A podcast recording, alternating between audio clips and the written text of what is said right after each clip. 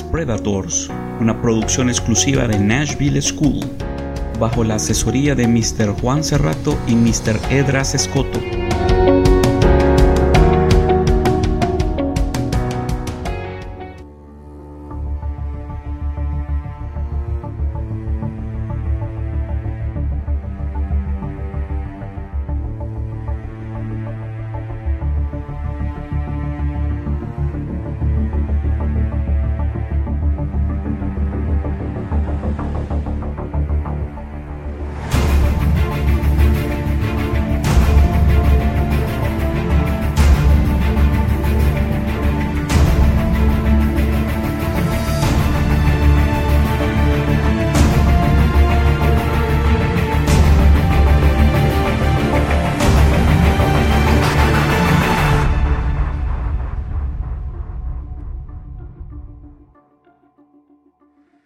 Los Romanov fueron una dinastía rusa establecida en Moscú, que reinó desde 1603 hasta el derrocamiento de su monarquía zarista por la revolución de 1917.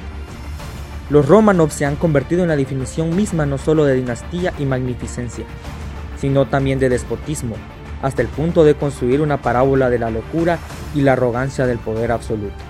Ninguna otra dinastía excepto la dinastía de los Césares romanos ocupa un lugar semejante en la imaginación de la gente y en la cultura general, sostiene el historiador Simón Sevac Montefiore. Era una familia nobiliaria de origen lituano, establecida en Moscú desde el siglo XIV. Los Romanov adquirieron su nombre de uno de sus ancestros, Román Jure, cuya hija Anastasia Romanovna fue la primera esposa de Iván el Terrible. Los Romanov ganaron influencia durante los años de anarquía que siguieron la muerte de Iván el Terrible, quien fue el último de la casa Rurik, quienes habían gobernado el país durante 200 años.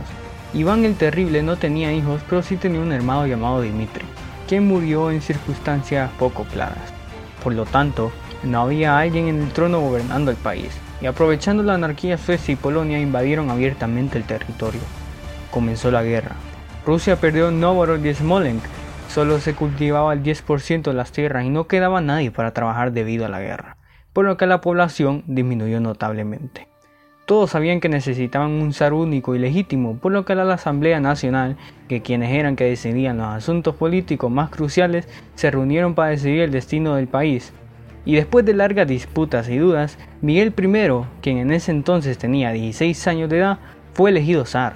Miguel I era sobrino de Iván el Terrible, por lo tanto legítimamente podía reclamar el trono. Después de años de anarquía y destrucción durante el periodo tumultuoso, un nuevo zar subió al trono, se convirtió en el nuevo fundador de la nueva dinastía rusa y gobernante de Rusia, Miguel I. El estado que decidió gobernar estaba en el colapso, entonces el joven zar usó su intuición y eligió el único modo de gobernar, la gobernanza colectiva. Siendo por orden del zar, la Asamblea Nacional, el nuevo órgano consultivo superior del Estado ruso. A pesar de las expectativas de muchas personas, Miguel I no se convirtió en marioneta de nadie.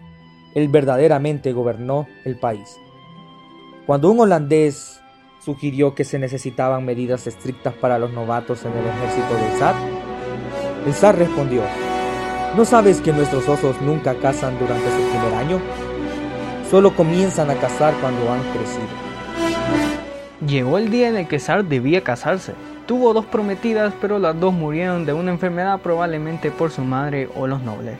Así que a los 28 años empezó la búsqueda tradicional de esposas, que era un concurso de belleza donde eran elegidas por regiones y las 10 mejores eran presentadas al zar. Sin embargo, cuando Miguel I anunció su voluntad, la corte se quedó sin palabras. El zar eligió a Evdokia Streshneva como su esposa, ella no había participado en el concurso porque ella era la sirvienta de una de las participantes y la hija de un noble pobre. La vida matrimonial de Miguel I resultó satisfactoria. La cenicienta rusa, la zarina Evdokia, era amable, tranquila, cariñosa y querida. Solo cuatro de los diez hijos de Miguel y Evdokia sobrevivieron tres hijas y un hijo Alexei. Pero eso significa que la nueva dinastía podía seguir adelante. Llegó el momento de recuperar las tierras perdidas durante el periodo tumultuoso. Se estaba desarrollando una nueva guerra con Polonia. Miguel I lanzó una nueva reforma militar. Fue él y no su nieto Pedro el Grande quien comenzó a introducir nuevos destacamentos que imitaban a los destacamentos europeos. Pero aún teniendo un mejor ejército también había que enseñarles a ganar. Sin embargo, el tiempo para eso aún no había llegado. Los logros de esa guerra fueron minúsculos. Gracias a los esfuerzos de Miguel I, especialistas de Holanda e Inglaterra estaban llegando a Rusia e invertían sus capitales en la producción local, estableciendo locales extranjeros dentro de las ciudades. Miguel I durante su décimo año gobernando invitó a unos geólogos ingleses a investigar los depósitos de hierro y minerales detrás de los Urales. En solo ocho años se inauguró la primera planta siderúrgica estatal en los Urales. A la vez empezó su producción de cobre. En la primera mitad del siglo XVII, Rusia comenzó a exportar armas a los países más desarrollados de Europa. El Estado ruso ganaba más y más peso en el mundo. Solo tres décadas después de la destrucción absoluta y la anarquía, Rusia recuperó su nivel económico anterior. El comercio se estaba expandiendo, la artesanía se estaba desarrollando, el país se estaba reconstruyendo. El hambre y la destrucción ya no los amenazaban. El tímido zar Miguel logró hacer lo imposible. El 12 de julio de 1645, el zar estaba celebrando su cumpleaños. Por la mañana, cuando estaba en la iglesia, pareció sentir su inminente muerte. Él públicamente perdonó a todos que alguna vez le insultaron o pecaron contra él. Al regresar a casa, el zar se despidió de su esposa e hijos y murió silenciosamente. El zar fue velado por tres días. Todas las personas de todos los rangos se inclinaron ante su ataúd. El heredero al trono, Alexei Mihalovich, mejor conocido como Alejo I, era tan joven como su padre cuando ascendió al trono. Sin embargo, el país que heredó era absolutamente diferente, tenía un gran poder y paz en lugar de destrucción. Alejo I era un hombre muy talentoso, muy guapo, inteligente y religioso y ahora gobernante de un poderoso país. Delante de él habían victorias triunfales y revueltas sangrientas. También hubo grandes logros y errores fatales. Alejo I estaba destinado a convertirse en uno de los líderes rusos más controvertidos. Sus descendientes llamaron a sus tiempos la época dorada de la Rusia de Moscú. Durante los dos años de su reinado, Alejo I se satisfacía con diferentes diversiones o viajaba a lejanos monasterios para orar a Dios, pero la caza de halcones era sin duda el pasatiempo favorito de Alejo I. En cuanto a la rutina, precisamente la gobernación del estado, se la confió a su maestro Boris Morozov. Para acabar con Morozov, los nobles decidieron casar al zar. Un hombre casado no necesitaba un educador, pero Morozov había intuido esta posibilidad. En cuanto llegó el momento de que el zar se casara, le trajeron a las mejores bellezas de todo el país. A la que le gustó más, le dio una bufanda y un anillo, pero cuando la mandaron a donde él por segunda vez en la ropa de Sarina, Morozov ordenó que le ataran la corona de manera tan apretada que la niña se desmayó. Se hizo creer que la nueva novia tenía epilepsia, por lo que su viejo padre fue exiliado de Siberia y murió de pena por el camino. Morozov le pidió al joven zar que le ayudara a elegir una prometida para él, un hombre viudo, y le presentó a las hermanas Milolavsky. Alejo I instantáneamente se enamoró de la hermana mayor, María, mientras que Morozov se casó con la hermana menor, Ana que era lo suficientemente joven para ser su nieta. De esta manera, Morozov fortaleció su posición cerca del trono, lo que era su objetivo inicial. La vida matrimonial de Alejo era feliz. A pesar de ser cinco años mayor que él, la Salina María resultó ser una esposa ideal. Habían vivido juntos durante 20 años, y ella dio a luz a 13 hijos. El zar Alejo I era muy afectivo con su familia, sin embargo su vida no era tan tranquila a pesar de su apodo El Apacible. En junio de 1648, Alejo I y su corte estaban regresando a Moscú desde el monasterio de la Trinidad y San Sergio. Cuando él entró a las puertas de la ciudad, resultó que el camino estaba bloqueado por una gran multitud. Los residentes de la ciudad solo querían dar su petición al zar, pero este los ignoró y sus arqueros arrestaron a los líderes de los demandantes. Al día siguiente, el zar se fue al monasterio de Kerensky. Cuando estaba regresando a su hogar, una enorme cantidad de personas apartó a la seguridad. Alejo I, de 19 años de edad, estaba cara a cara con sus súbditos por primera vez. A pesar de estar rodeado de personas enfurecidas, logró mantener la calma. Aceptó la queja y prometió cumplir con todas las demandas para someter y arrestar a todos los burócratas, sobornados y malservadores. Para sorpresa del zar, el primero en la lista era Morozov. Morozov fue acusado de violaciones, mentiras y extorsión. En el transcurso de dos años, Morozov se convirtió en el terrateniente más rico del estado y ganó una fortuna. Para reponer el tesoro estatal, cortó e incluso canceló los salarios de todos los burócratas. por lo tanto ellos no tenían otra opción que aceptar soborno. Morozov designó a su gente a los puestos principales, los cuales eran malversadores y sobornados. Una multitud de personas llegó al patio del zar. Los arqueros tomaron al lado la gente y asaltaron la casa de Morozov. Estaban pateando todo, tirando cosas por las ventanas e impidiendo cualquier intento de sacar algo de la casa. Estaban gritando locamente, esta es nuestra sangre. Morozov escapó a una de las cámaras de su majestad y se escondió ahí. Las revueltas tuvieron lugar en toda Rusia. El zar estaba bajo un asedio en su propio palacio. La zarina estaba embarazada y casi perdió al bebé. Aunque en cinco meses ella dio a luz a un niño, el primo inédito del zar ni siquiera vivió un año. El zar ordenó que muchos de los sobornados fueran ejecutados, excepto Morozov. El zar llorando en presencia de todos y rogaba a la gente que dejara vivir a su amado educador. Morozov fue exiliado al monasterio Kirillo Beronzerensky. La Asamblea Nacional se reunió de urgencia en el Kremlin. Se decidió que para restaurar el orden en el Estado se necesitaba un código de leyes único y universal. Se estableció una comisión especial y el propio zar tomó parte activa en su trabajo. El sobornove Udoseneviv se convirtió en el primer código legal que abarcaba todas las esferas de la existencia del Estado y el primer monumento escrito de la rey rusa. Incluía 25 capítulos y casi mil artículos que fueron copiados y pegados en un rollo.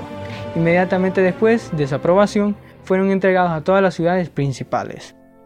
El código tomó en cuenta los intereses de todas las clases, sobre todo de la nobleza. Se estipuló una búsqueda sin plazo de los campesinos fugitivos, lo que significaba su servidumbre absoluta y definitiva, el código estaba en vigencia durante poco menos de 200 años, hasta 1832.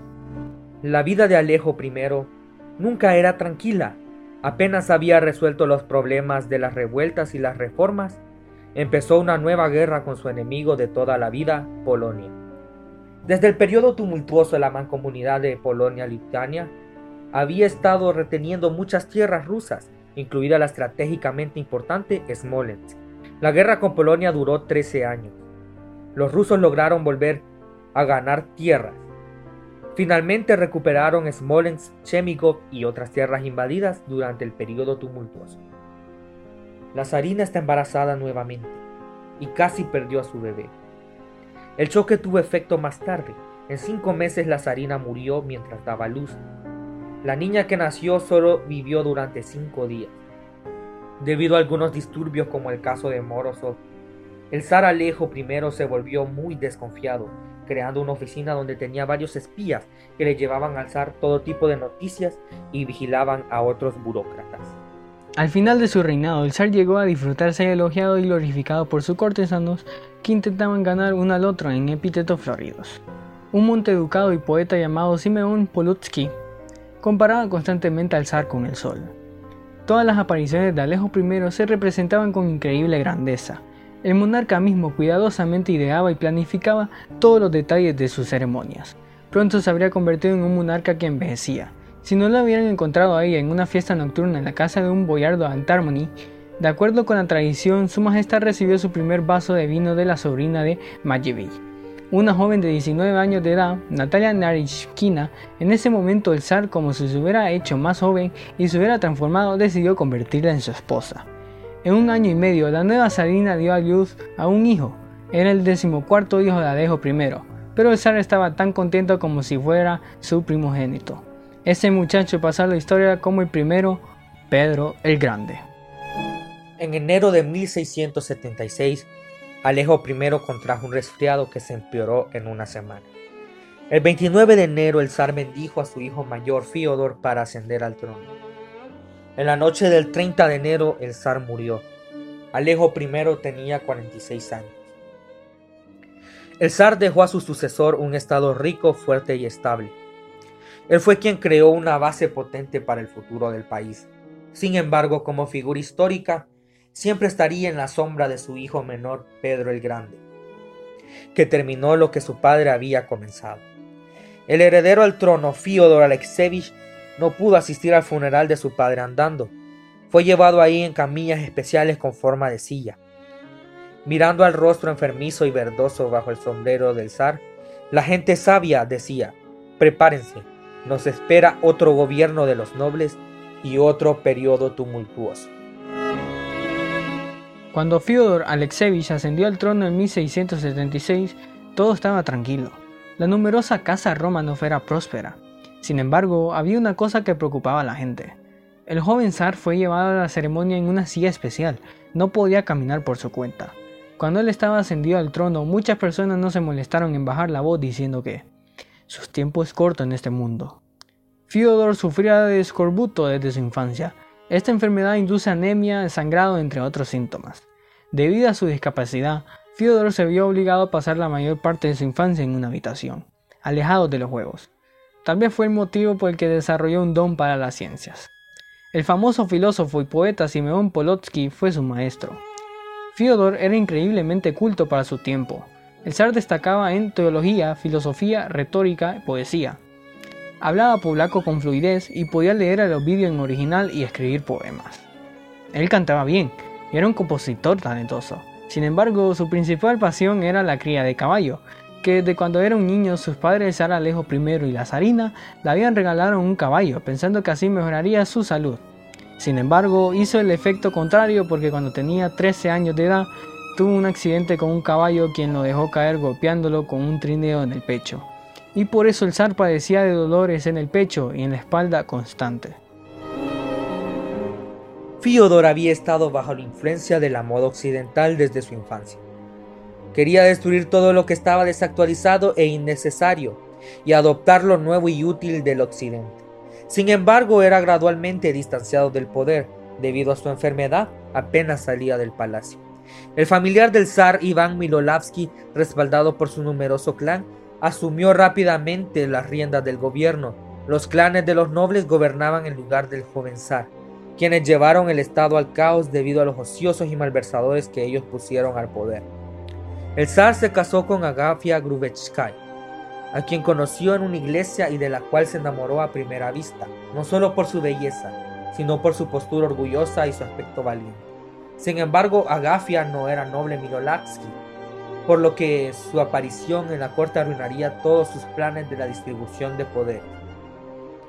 Por lo que Iván Milolavsky decidió calumniar a Gafia ante el zar diciendo que tanto ella como su madre eran conocidas por algunas indecencias. Sin embargo, la niña se enteró de la injusta calumnia. A petición de los oficiales, ella dio un paso al frente y dijo que no debían dudar de su decencia. Lo juró por su vida. Tranquilizado por la noticia, el zar se casó con ella. El insidioso Mirolatsky fue arrojado por el Porsche. Ya no sería recibido en el palacio. Al casarse con Agafia, Fyodor obtuvo todos los derechos de una persona adulta y se hizo mayor de edad. El hijo de El Apacible decidió vivir al máximo, como si fuera en contra del destino. Su tiempo para gobernar había llegado. En primer lugar, Fyodor Alexevich emitió un decreto dirigido a los nobles, todos los boyardos o colunchis y los miembros del consejo llegarán a la una en punto y comenzarán a trabajar. La primera reforma que realizó se refería a los impuestos. Numerosos impuestos fueron reemplazados por la carga fiscal fija. Para el mantenimiento de las tropas de los Stresli, un inmueble debería pagar 90 rublos al año. Luego comenzó la reforma de límites y se verificaron los límites anteriores, se comprobaron los límites antiguos y se establecieron unos nuevos entre todas las reformas de la propiedad raíz. Patrimonios, señoríos y tierra de priscas que pertenecían al zar y las fincas de los monasterios. La reforma militar fue la siguiente de todo el país, salvo Siberia y la región de Volga. Se dividieron en nueve distritos militares. En 20 años, los hermanos de Fyodor, Pedro I, usarán este sistema como base para construir un nuevo ejército para un nuevo estado. Sin embargo, Fyodor Alexei sabía que sus días estaban contados, mientras él quería hacer tanto. El zar se enfrentó a una guerra contra los turcos, lo cual gastó mucho tiempo y dinero. El zar se alzó victorioso aún teniendo una desventaja numérica. Los turcos fueron derrotados. Sin embargo, los líderes militares rusos no lograron sellar la victoria. En 1681 se concluyó por un plazo de 20 años el Tratado de Paz de Bashisaray entre Rusia, Turquía y Ranato de Crimea. Esa guerra agotó al zar, por eso estaba feliz de concluir la paz. Su salud mejoró. Tal vez sucedió porque su amada esposa estaba embarazada. Esperaban a su primogénito en verano. Sin embargo, la felicidad no duró mucho. La zarina murió durante el parto. El príncipe recién nacido, Ilía, sobrevivió a su madre durante seis días. Fiodor estaba desesperado. Su salud deterioró a una velocidad increíble. Fiodor murió justo antes de cumplir 21 años. No tuvo tiempo de dar instrucciones sobre su heredero. Fiodor, con solo 5 años de gobierno, logró crear la base para el ejército regular más fuerte del mundo. Él desarrolló el sistema de asistencia social y bajó los impuestos tres veces. El territorio del país se expandió por muchas millas. Él sentó las bases del sistema educativo secular. Su muerte era esperada. Algunos la anticipaban con esperanzas y otros con miedo. Al morir este, tuvo un lugar un conflicto sucesorio entre Pedro I el Grande y sus hermanastros Iván V y Sofía. La historia del Estado ruso terminó. Era el comienzo de la historia del Imperio ruso. Todas sus victorias desafiarán las tradiciones, las expectativas, el sentido común y a veces incluso las leyes de la física. Incluso lo imposible es posible, decía Pedro, hijo del zar Alejo I, el destinado a destruir el país para construir uno nuevo en sus ruinas. Pedro era el hijo más joven del zar Alejo I y el último en la fila para el trono. Cuando tenía cuatro años, su padre murió y su hermano mayor, Fiodor, ascendió al trono. Después de la muerte del zar Fiodor, los nobles anunciaron que Pedro, de 10 años, sería el zar, evitando a su hermano mediano Iván, de 15 años, que estaba débil mental y físicamente. Sin embargo, su hermana mayor, la inteligente y codiciosa princesa Sofía, usó la revuelta de los Streltsy para llegar al poder. Después de que Sofía le sacó el poder a Pedro y a su madre, la zarina Natalia se mudaron a la finca Preovansekoe, cerca de Moscú. Cuando Pedro cumplió los 11 años, el regimiento Poteshny fue reclutado para su diversión. Los soldados eran iguales al zar, eran nobles como él. Estos juegos del zar pronto superaron el juego de un niño ordinario. Pronto Pedro exigió que se hicieran 16 cañones de hierro fundidos para su regimiento Poteshny. Se estableció la guardia personal del zar. Al mismo tiempo, el zar comenzó a aprender los principios básicos de la gestión de la flota. El astillero Poteshnava fue abierto en el lago Pleskebello por Pereslava. Pedro era increíblemente enérgico desde su infancia. Hoy en día lo llamarían hiperactivo. Además, fue privado de buenos maestros, como lo que solían tener sus hermanos mayores. Ni siquiera había terminado el curso de educación típico de los príncipes rusos. Desde su temprana edad, Pedro estaba interesado en todo lo relacionado con el trabajo hecho a mano. A los 18 años ya dominaba 14 artesanías, estudió ciencias militares, fortificaciones, construcción naval y aprendió alemán holandés en la comunicación con residentes de la columna alemana.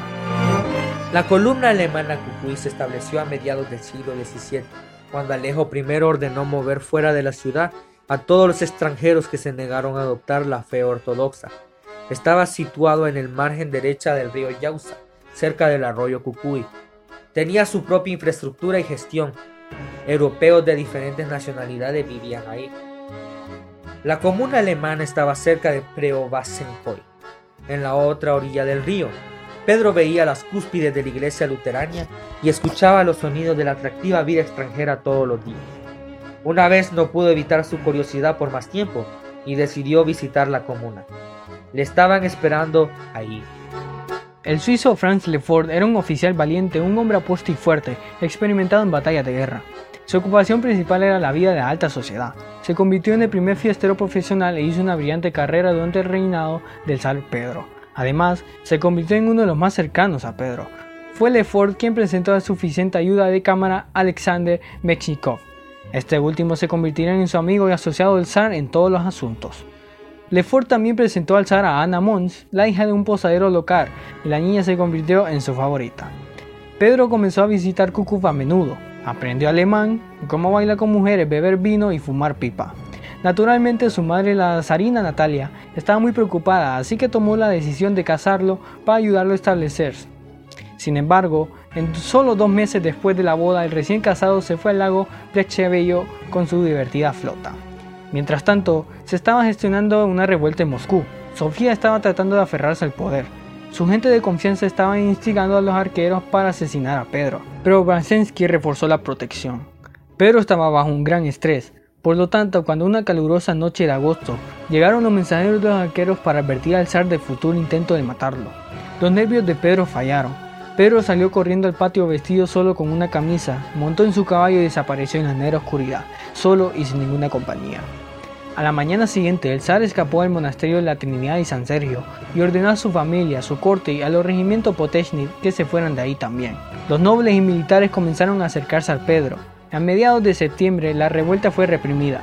Sofía fue encerrada en el monasterio Novodevichy y Pedro llegó al poder. La primera campaña de guerra se convirtió en el primer desafío serio para el joven gobernante. En ese momento Rusia estaba en la Liga Antiturca, la llamada Unión Sagrada, junto con Austria y Polonia. Según el tratado firmado por Sofía tenía que luchar contra el Imperio Otomano. Sin embargo, mientras Sofía enviaba sus tropas contra los vasallos del Imperio Otomano, los tártaros de Crimea, Pedro decidió luchar contra los turcos. Esto significaba ir a Azov, la fortaleza turca en la boca del Don, que bloqueaba la entrada al mar de Azov. De esta forma quería resolver dos problemas a la vez, ejecutar los términos del acuerdo y ganar una salida al mar para Rusia. Era la primera vez que el ejército ruso se movía no por tierra, sino por los ríos, el Volga y el Don en embarcaciones fluviales. Pedro fue el principal atacante de la campaña y tenía un rango oficial superior de artillería. La campaña de Azov parecía ser la continuación de sus divertidos juegos de guerra al principio. Sin embargo, dos intentos de asaltar la fortaleza fallaron. Pedro ordenó retirarse, una guerra real no de entrenamiento, y comenzó ya con una derrota. Durante todo el invierno se estaba construyendo una flota cerca de Voronezh, en los tramos superiores del Don. En la primavera de 1696, la primera flota rusa, que consistía en dos grandes barcos militares, 23 galeras y 15.000 embarcaciones, navegó por el Don de Azov. Los barcos cortaron la fortaleza de la bahía y de sus fuentes de suministro.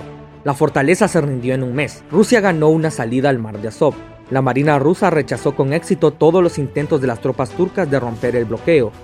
Pedro regresó a Moscú como un ganador, pero necesitaba aliados para continuar la guerra con el Imperio Otomano. Pedro envió una gran embajada a Europa que consistía en diplomáticos y nobles. Pedro fue con ellos bajo el nombre de Pedro Mijailov, un oficial de regimiento de Preobrazhensky. Mientras tanto, un administrador de la corte Romanovsky, en quien incluso el padre de Pedro Alejo I solía confiar, debía reemplazar al zar en Moscú. Él obtuvo la autoridad completa, todos estaban en shock. Sin embargo, nadie se atrevió a objetar ni demostrar sorpresa. Solo muchos años después, el mecánico Andrei Nartov, quien enseñó a Pedro Tornería, escribió en sus memorias. Nadie escuchó ni leyó que un gobernante que ascendiera al trono abandonaría su corona y su cetro, y confiaría a sus nobles cercanos el poder y viajaría a países lejanos. Es un ejemplo inaudito, pero sucedió así en Rusia. Por fin el gobernante vio el mundo con el que soñaba desde su juventud. Le fascinó Europa. A decir verdad, Pedro se aburría en las galerías de arte y bostezaba abiertamente durante los conciertos. Sin embargo, él estaba interesado en todo lo relacionado con las ciencias naturales, las técnicas, las navegaciones y la industria. Él quería probar todo con sus propias manos. En los Países Bajos, el oficial Pedro Mihailov consiguió un trabajo de carpintero en un astillero para ver todas las etapas de la construcción naval. Lo mismo sucedió en Inglaterra. Los extranjeros no sabían qué pensar de este tipo extraño, el zar de los moscovitas. Él quería estar en todas partes probando todo, aprender a hacerlo todo él mismo y enseñar a su gente cómo hacerlo. Todo le interesaba, cómo se atrapaban las ballenas, cómo se trataba a los enfermos y cómo se hacía el papel. Pedro tomó lecciones de un maestro de artillería, visitó conferencias en el teatro anatómico, persuadió a diferentes artesanos para ir a Rusia y logró convencer a muchos de ellos para mudarse. Sin embargo, falló en el objetivo principal de la embajada, encontrar aliados para la guerra con Turquía. Toda Europa se estaba preparando para la batalla para redistribuir las esferas de influencia. Después de la muerte del rey español y sin hijos, no tenían intenciones de ayudar al zar ruso con la batalla contra los turcos. Sin embargo, Pedro logró encontrar un aliado contra Suecia en Polonia, era el rey polaco Augusto II el Fuerte el noble más guapo de Europa, un aventurero y un amante de la diversión. Cuando se reunió con el rey polaco Augusto, el zar Pedro Alexevich quedó para cenar. Durante la cena, Augusto notó que le sirvieron un plato de plata que no estaba limpio, y con su mano lo dobló y lo arrojó a un lado. Pedro, pensando que el rey estaba brabateando con su fuerza ante él, también dobló el plato frente a Augusto. Ambos gobernantes comenzaron a doblar más platos y habrían arruinado toda la vajilla. Si esta broma no hubiera terminado con el siguiente discurso del monarca ruso. Hermano Augusto, Doblamos el plato bastante bien, pero tenemos que trabajar duro para poder doblar el hierro soco. Al comenzar la guerra con Suecia, Rusia podría obtener sus antiguas tierras Novgorod en los países bálticos, es decir, la costa oriental del Golfo de Finlandia. Una salida al mar Báltico significaría una salida a Europa. Sin embargo, antes de participar en una guerra tuvo que restaurar el orden en su propio país. Mientras Pedro estaba en negociaciones en Europa, recibió malas noticias de Moscú. Los Streltsy se rebelaron de nuevo. Los regimientos rebeldes venían de Veliki Luki, con la siguiente proclamación. Iremos a Moscú, arruinaremos la comuna alemana y mataremos a los alemanes. Por el hecho de que la ortodoxia se estanca debido a ellos. Iremos a Moscú incluso si morimos, pero tenemos que restaurar el orden. No permitiremos que el zar llegue a Moscú. Debemos matarle por su creencia en los animales. Pedro viajó 300 millas en cuatro semanas y fue a Moscú. En ese momento el duque César Romodanovsky ya había reprimido la revuelta y estaba investigando las causas.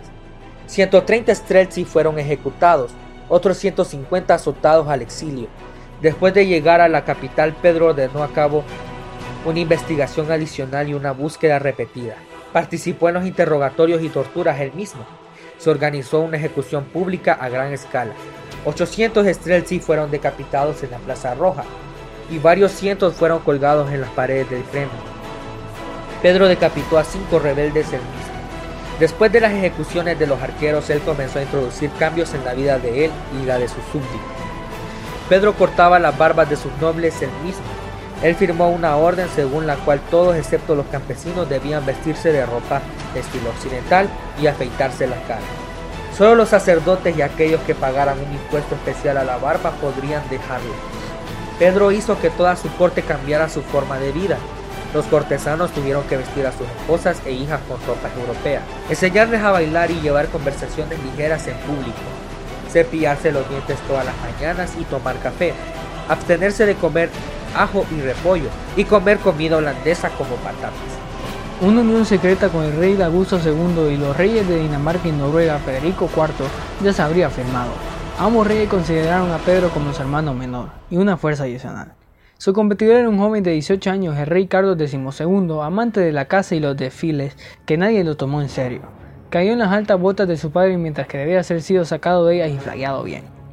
Bromeaba con el rey polaco Augusto después de asediar Rigas, que era parte de Suecia y el rey danés no tuvo tiempo de bromear porque el 4 de agosto la flota sueca apareció en el puerto de Copenhague. El joven Carlos XII hizo que el rey danés saliera de la guerra con un golpe inesperado. Pronto Augusto dejó la situada Riga, Pedro con su ejército mal formado ahora estaba cara a cara con el ejército más fuerte de Europa. Así es como comenzó la Gran Guerra del Norte. Las tropas rusas situaron el fuerte de Narva. La artillería resultó ser débil y disparar contra el fuerte no produjo ningún resultado. En dos semanas las principales fuerzas de los suecos se acercaron al fuerte. En la víspera de la batalla, Pedro nombró al duque de Cross como comandante jefe y se fue a Novgorod, no vio la infantería de hierro sueca aplastando los regimientos rusos en el campo. Sus regimientos, que incluían personas de su antiguo regimiento Potesny, permanecieron hasta el final con las rodillas hundidas en sangre. No vio rendirse a los oficiales extranjeros reclutados. No vio cómo los soldados arrojaban pancartas rusas a los pies de Karl. En ese tiempo, Pedro ya estaba preparando un nuevo ejército para una nueva batalla. Por primera vez en Rusia, el ejército de Pedro se convirtió en uno regular. Eso significa que se formó sobre la base del deber. Los nobles estaban obligados a servir y los campesinos debían enviar a un soldado por cada 20 hogares. El servicio militar era para toda la vida. Todos los soldados se sometieron a un entrenamiento militar serio. El antiguo regimiento Potechny sirvió de ejemplo para los nuevos regimientos. Los soldados recibieron nuevos uniformes, armas estoque y fusiles en lugar de arcabuces anticuados. En 10 años el ejército ruso ascendió a 200.000 soldados antes de Pedro. Rusia nunca había tenido un ejército tan grande incluso durante los periodos de conflictos militares. Después de la catástrofe de Narva, Pedro tuvo que reponer el tesoro. Tomó medidas extraordinarias aumentando cuatro veces la producción de dinero y disminuyendo la participación de la plata en moneda. El país estaba al borde de otra rebelión nacional. Las acciones de Pedro habían estado despertando insatisfacción durante mucho tiempo. Hizo que la gente se vistiera con ropa hereje y fumara la hierba del diablo, y comenzó una guerra en el norte. La gente comenzó a murmurar que el zar regresó del extranjero cambiado y que el verdadero zar se quedó atrás del mar en prisión. Otros abiertamente llamaron al zar el anticristo. A Pedro le daba igual. Se mantuvo firme la recaudación de impuestos desangrando al país. Pequeñas rebeliones a escala completa se levantaron aquí y allá. Sin embargo, Pedro construyó dos barcos grandes que fueron el comienzo de la flota militar rusa. Él avió plantas metalúrgicas en los Urales que pronto comenzaron a suministrar artillería de alta calidad al ejército. El desarrollo de la propia artillería del Estado y la reforma militar a gran escala, más el aumento brusco en los gastos militares, pronto trajeron rendimiento. Rusia comenzó a luchar en igualdad con Suecia y más tarde incluso ganándola. Rusia capturó los fuertes de Marienburg, Nottenburg y Narva. La última victoria jugó un papel importante en la vida personal de Pedro. Justo antes de la batalla resultó que la favorita del zar, Ana Mons, con quien Pedro vivió durante 10 años como su esposa, le fue infiel. El amor apasionado de los jóvenes se murió. Sin embargo, su traición fue dolorosa para Pedro. Su leal amigo y asociado Menchikov le ayudó. Sospechaba que la infidelidad de Mons desde antes y preparó una opción de reserva. La bella y eficiente Marta Skaskovskaya, ella era una letona y bielorrusa de los prisioneros capturados en Marienburg. Marta resultó ser la mujer que Pedro necesitaba. En dos años, Pedro le trajo a Preobrazhenskoy como prometida. Marta adoptó la ortodoxia y obtuvo un nuevo nombre, Ekaterina Alexeevna dio a luz a 11 hijos de Pedro y se convirtió en su esposa oficial y fue coronada como emperatriz. Sin embargo, todo ocurriría más tarde y por ahora la interminable guerra del norte continuaba. Los rusos conquistaban un fuerte tras otro en la costa báltica. Todo el río Neva desde su origen hasta la desemboscadura estaba en manos de Rusia. Pronto en la isla de Losteland, donde el Neva desemboca en el Golfo de Finlandia, se construyó un fuerte con seis bastiones. Fue llamado el Fuerte de los Santos Pedro y Pablo y fue el primer fuerte ruso en el mar Báltico. Pronto surgiría ahí la nueva capital del Estado ruso, San Petersburgo. En seis meses el primer barco extranjero llegaría al puerto de Petersburgo. La construcción de la nueva capital en el mar Báltico era costosa y difícil. Las tierras pantanosas debían ser drenadas y fortificadas. Las numerosas presas y diques tuvieron que ser construidos debido a inundaciones frecuentes. Europa no prestó mucha atención a las victorias de Pedro. Solo vieron que el zar voraz de los moscovitas se apoderó de una parte de las costas pantanosas y se apresuró a instalarse en ellas. Estaban mucho más interesadas en su enemigo, el rey sueco Carlos el XII. Él estaba peleando en el corazón de Europa contra el rey polaco Augusto. Cuando Augusto perdió tanto sus tropas como el trono polaco, Carlos se acordó de Rusia y acudió a Pedro. Se encontraron el 27 de junio de 1709 en un enorme campo de seis verstas desde Poltava. En la víspera de una batalla decisiva, ambos monarcas que también eran comandantes en jefe visitaron a sus tropas. Carlos el XII prometió a sus soldados que el día siguiente comerían en la mesa del zar ruso. Él nos preparó muchos platos. Id a donde la gloria os llama. El zar Pedro se dirigió a sus tropas también. Luchadores, ha llegado el momento que decidirá el destino de nuestra patria. No debéis pensar que estáis peleando por Pedro, Estáis luchando por el Estado que se le ha encomendado a Pedro, por vuestra propia familia, por vuestra patria, por nuestra fe e iglesia ortodoxa. Las fuerzas suecas que participaron en la batalla ascendieron 8.000 soldados de infantería, 8.000 soldados de caballería y 4 cañones. La fuerza de los rusos consistía en 25.000 soldados de infantería, 9.000 soldados de caballería y 73 cañones. La batalla duró 12 horas. El ejército sueco sufrió una aplastante derrota. A partir de este momento el ejército sueco dejó de ser la fuerza militar más fuerte de Europa. Los suecos todavía tenían una flota fuerte, pero sin embargo los tribunales franceses, austriacos y británicos se sorprendieron al reconocer que el estado de los moscovitas salvajes, que nadie antes tomó en cuenta, se estaba convirtiendo en un nuevo gran estado. La vida cómoda de Moscú, con pequeñas casas de madera, calles sinuosas y orquídeas de manzana quedaron atrás del barco de Pedro. Pedro supervisó personalmente la construcción del Palacio del Verano, él dibujó el proyecto, incluso estipuló la canalización del incluso del Versalles carecía en ese momento. Disfrutó todos los días de su paraíso, que olía al mar y madera recién cerrada. A decir verdad, San Petersburgo era cualquier cosa menos hermosa en este momento. Era muy sucio, húmedo y frío. Pero ya podría imaginar futuros palacios de mármol y amplios bulevares, parques, playas de granito que se convertirían en la nueva capital de un nuevo país. El nuevo país necesitaba no solo un nuevo ejército, todo tuvo que cambiar, finanzas, administración y legislación. Pedro no tenía un plan de reformas generales, él procedía paso a paso según fuera necesario. Necesitaba dinero para las guerras, por lo tanto inició la reforma tributaria. Pedro entendía sus actividades en el trono como su deber servicio incansable por la patria. Él exigía lo mismo de todos sus súbditos a pesar de su rango desde un campesino hasta un noble.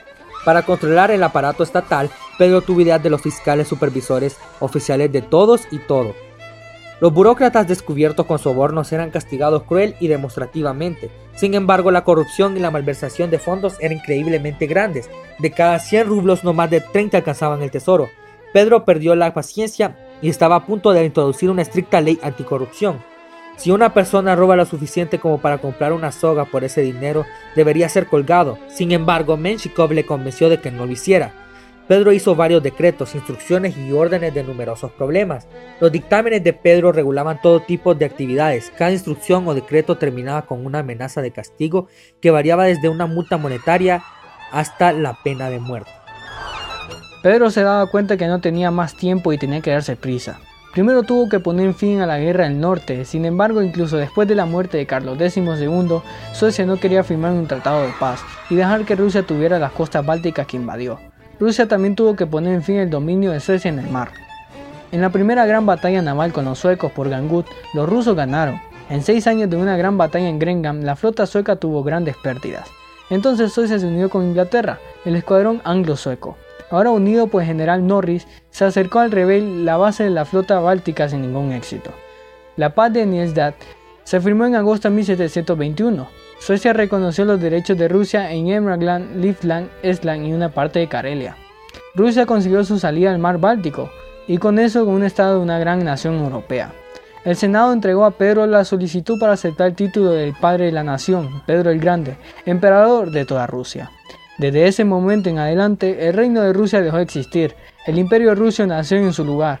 Pedro tenía cuatro años más de vida debido a las enfermedades crónicas que éste padecía. Casi todos sus hijos murieron en su juventud. Pedro el Grande fue el primer monarca en adoptar el título de zar de todas las Rusias. Para impedir que se repitieran las luchas sucesorias y reforzar el poder leal, Pedro estableció que fuera el propio zar quien designara a su heredero. En la primavera de 1722 en Kremlin, Pedro coronó solemnemente a su esposa Ekaterina para ser la emperatriz. En 1724 la salud de Pedro deterioró muy rápido. Su estilo de vida habitual, incluido navegar con viento helado, no era el indicado. Como resultado, su insuficiencia renal se agravó. El 16 de enero, Pedro no pudo levantarse de la cama. Él ordenó llamar a la emperatriz, con la que habló durante tres horas. Todo ese tiempo, Caterina estaba arrodillada a su lado. El 17 de enero, el dolor fue tan insoportable que ninguna pastilla podía aliviarlo. Los gritos del emperador se podían oír en todo el palacio. Ekaterina no quería dejarle solo en su cama. El 22 de enero, entre los ataques, Pedro confesó sus pecados. El 27 de enero, Pedro murió a las 5 de la madrugada en los brazos de Caterina. Pedro designó como sucesora a su esposa Catalina I, pero al morir esta, el trono volvió al linaje Romanov en su hijo Pedro II en 1727 y en su sobrina, hija de Iván V, Ana Ivanovna, en 1730. La influencia alemana sobre Rusia, iniciada en tiempos de Pedro I, se acrecentó durante los reinados de Catalina y Ana, hasta el punto de que un alemán como Iván VI se convirtiera en zar. Una vez más, el trono volvió a los Romanov con la zarina Isabel, que era hija de Pedro I. Con ella se extinguió el linaje y aunque la dinastía conservó el nombre de los Romanov, de hecho fue sustituida por la casa alemana de los Holstein. El acceso a este trono de Rusia se produjo con el sobrino de Isabel, Pedro III, en 1761 el que salió de inmediato con Federico II de Prusia. Pero una conspiración de la nobleza y del clero lo obligó a ceder, sucediéndole su esposa, Catalina II la Grande en 1762, que usurpó el trono arrebatándoselo a su propio hijo, Pablo, en 1796. No obstante, le designó para sucederle en el trono y fue Pablo quien reguló definitivamente el orden de la sucesión de la corona rusa en 1797. Murió asesinado por una conspiración que encabezaba su hijo Alejandro I en 1801. Su hermano Constantino renunció a la sucesión por lo que el trono recayó en otro hermano, Nicolás I, en 1825. Luego se siguió el orden sucesorio normal de padres e hijos, con Alejandro II, Alejandro III y Nicolás II. Los zares se casaron en 1894 y tuvieron cuatro hijas seguidas, Olga, Tatiana, María y Anastasia.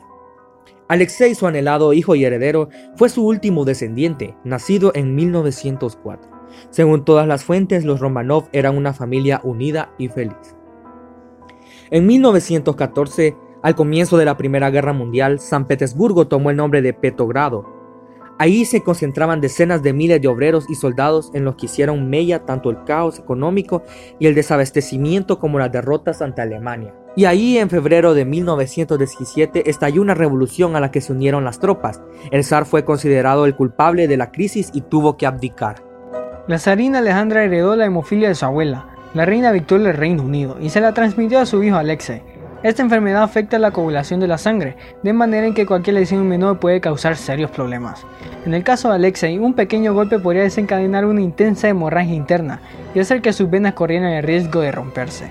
Sus articulaciones eran muy vulnerables. Si se le inflamaban, el tejido dañado le presionaba los nervios, causándole un intenso dolor. Entonces no había ningún remedio para esta enfermedad, y la esperanza de vida de un hemofílico era unos 14 años. De ahí que Alejandra confiara entusiastamente en uno de los poderes sanadores místicos de Rasputín, quien era un místico hijo de campesinos autoproclamado hombre santo. Tenía una reputación confusa debido a su comportamiento. Sus poderes sanadores y su capacidad de perseguir el futuro, su poderosa influencia sobre la zarina, condujo a un asesinato por miembros de la familia real en 1916. Como líder, Nicolás gozó de pocos éxitos, pero de puertas adentro, Nicolás era un hombre familiar. Adoraba a su esposa Alejandra y ella lo adoraba a él. Fueron afortunados puesto que en aquellos años la regla general era que los reyes contrajeran matrimonio por conveniencia dinástica y no por amor. Cuando las fuerzas bolcheviques tomaron el edificio durante la Revolución de Octubre, no la ocupaban los zares, sino el gobierno de Alexander Kerensky. Las derrotas en el frente y la conducta de Rasputín hicieron que el pueblo ruso se volviese contra el zar y su familia. El momento de la revolución había llegado. Para los bolcheviques que se hicieron con el poder en noviembre de 1917, los Romanov se convirtieron en un dolor de cabeza. En octubre de 1917 los bolcheviques tomaron el poder y Lenin quedó al frente de Rusia. En julio de 1917 tuvo lugar en Petrogrado una revuelta obrera que el jefe del gobierno, Alexander Kerensky, reprimió duramente. Kerensky estaba preocupado por la seguridad de la familia real, instalada en la cercana Tarskove Selo. Temía que el palacio Alexander donde vivían los zares fuera asaltado por una multitud furiosa que los atacase. Este peligro pareció incrementarse aquel tenso mes de julio, y se decidió enviarlos a Tobolsk, un lugar lejano de Siberia apartado en la influencia de la revolución. También se ha sugerido que en realidad Tobolsk solo era una parada. Kerensky tal vez quería llevar a los zares hasta Manchuria, desde donde podrían ponerse a salvo en Japón. Desde que empezó el cautiverio de los zares, poco a poco cada vía de escape se iba cerrando, hasta que solo quedó una salida, y la peor de todas, Ekaterimburgo, a donde fueron llevados aduciendo a una conjura monarquía que podría facilitar su vida de Tobolsk. Las condiciones de cautiverio de los Romanov empeoraron progresivamente desde que el verano de 1917 abandonaron el Palacio Alexander en Tarskove Selo, con destino a la localidad siberiana de Tobolsk. Alejandra se llevó consigo sus cuadros favoritos, una vajilla de plata, la porcelana china, unos manteles de lino, su fonógrafo y sus discos, la cámara de fotos y un baúl lleno de álbumes de fotografías.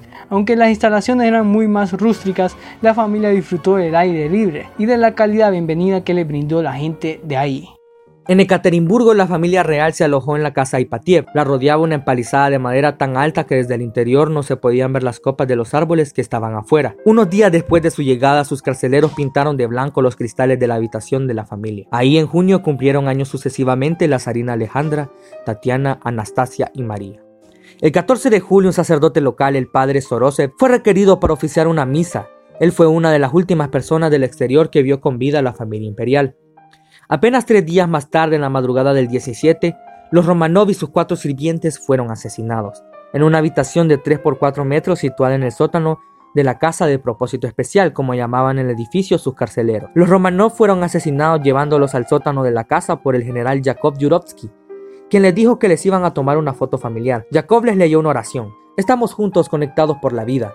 Si esta vida termina, nos encontraremos en otro mundo y permaneceremos ahí juntos hasta el final. La noche del 16 al 17 de julio de 1918 dispararon a las siguientes personas en el sótano de la casa Ipatiev. Romanov Nicolás Alexandrovich, Romanova Alexandra Fyodorovna, Romanova Olga, Romanova Tatiana, Romanova María, Romanova Anastasia, Romanova Alexei y sus cuatro sirvientes.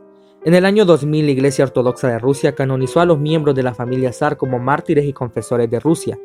En la primavera de 1918, poco antes de su muerte, la princesa Olga escribió, Papá pidió que les dijeran a todos los que permanecieron leales a él que no deben vengarse por él. Perdonó a todos y está orando por todos. Quiere que recuerden que el mal que existe en este mundo ahora será aún más fuerte que antes. Sin embargo, el mal no derrotará al mal, solo el amor lo hará.